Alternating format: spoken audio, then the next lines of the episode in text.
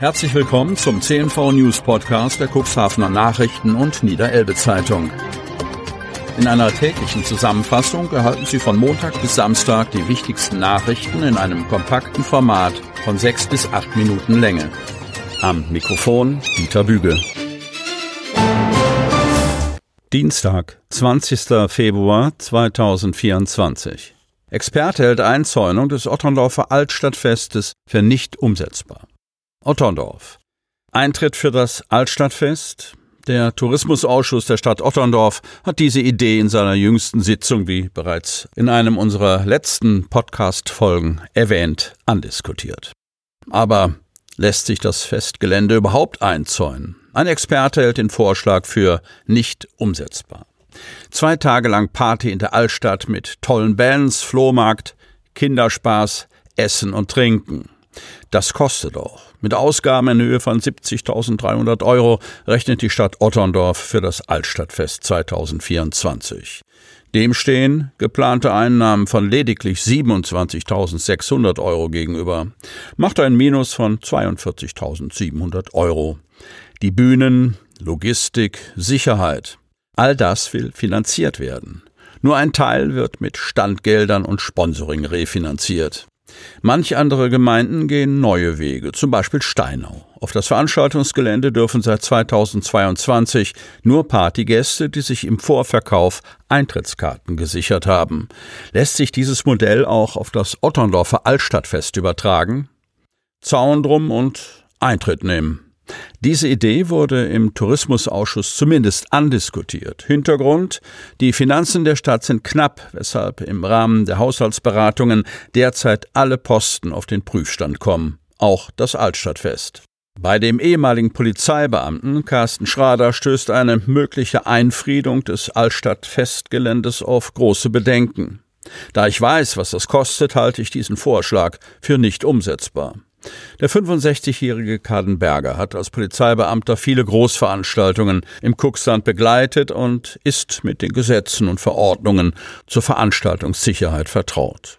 Das Altstadtfest kennt er nicht nur als Besucher, sondern auch als früheres Mitglied des Festkomitees.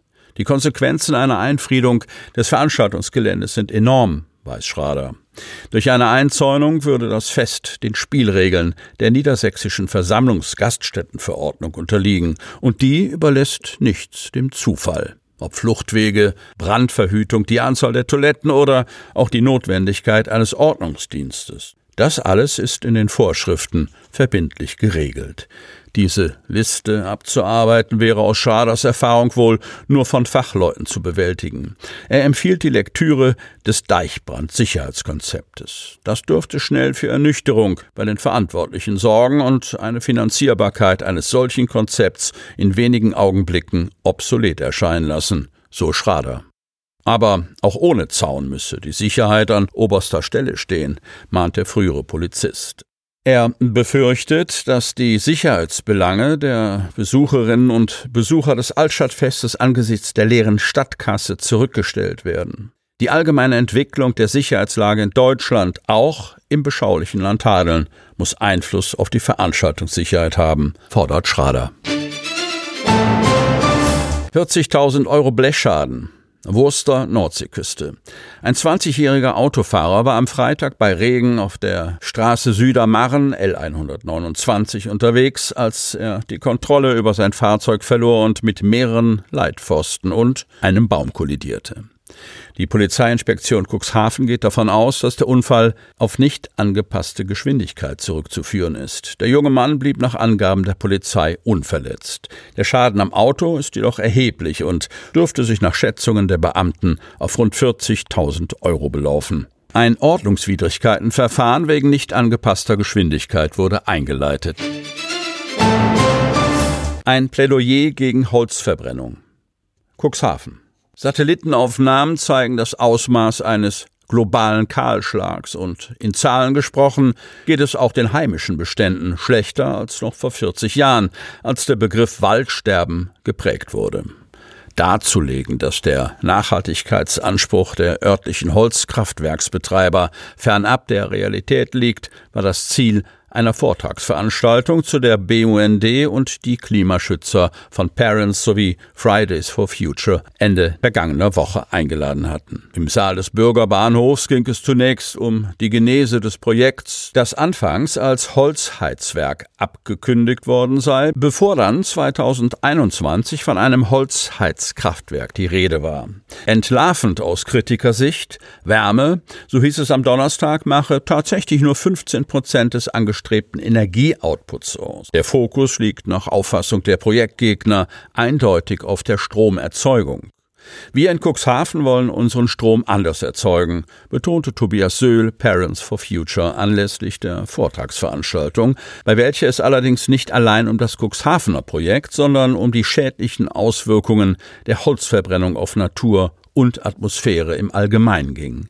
Als Referentin hatten die Gastgeber Jana Valentin, Fachreferentin für das Thema Wald bei der Umweltschutzorganisation Robin Wood, gewonnen. Valentin informierte über eine entsprechende Robin Wood-Kampagne, die sich allerdings, ich zitiere, auf große Verbrennungsorte, Zitat Ende, nicht unbedingt auf die Ofennutzung im Privatbereich konzentriere.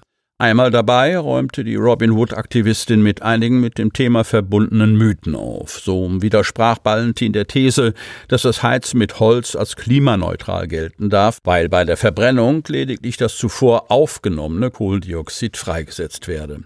Wird Biomasse verfeuert, entstehen nach Robin Wood-Angaben zufolge deutlich mehr Emissionen als bei einer natürlichen Verrottung.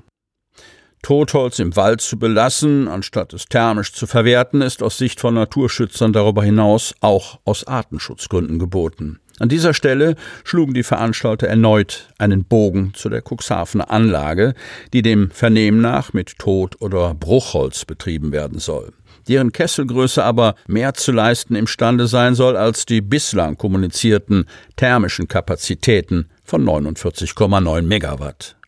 Vertreter der Betreibergesellschaft, die sich unter den Zuhörerinnen und Zuhörern befanden, stellten klar, dass man, unabhängig von etwaigen technischen Möglichkeiten, nicht über das genehmigte Limit hinaus Leistung erbringen dürfe. Auch legten die Kraftwerksbetreiber, die mittelfristig ein sich über die Gesamtstadt erstreckendes Wärmenetz speisen wollen, Wert auf die Feststellung, dass die Wärmeerzeugung ihr Hauptanliegen ausmache.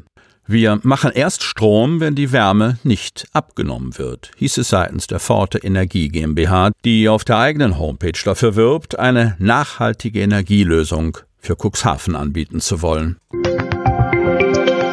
Sie hörten den Podcast der CNV Medien. Redaktionsleitung Ulrich Rode.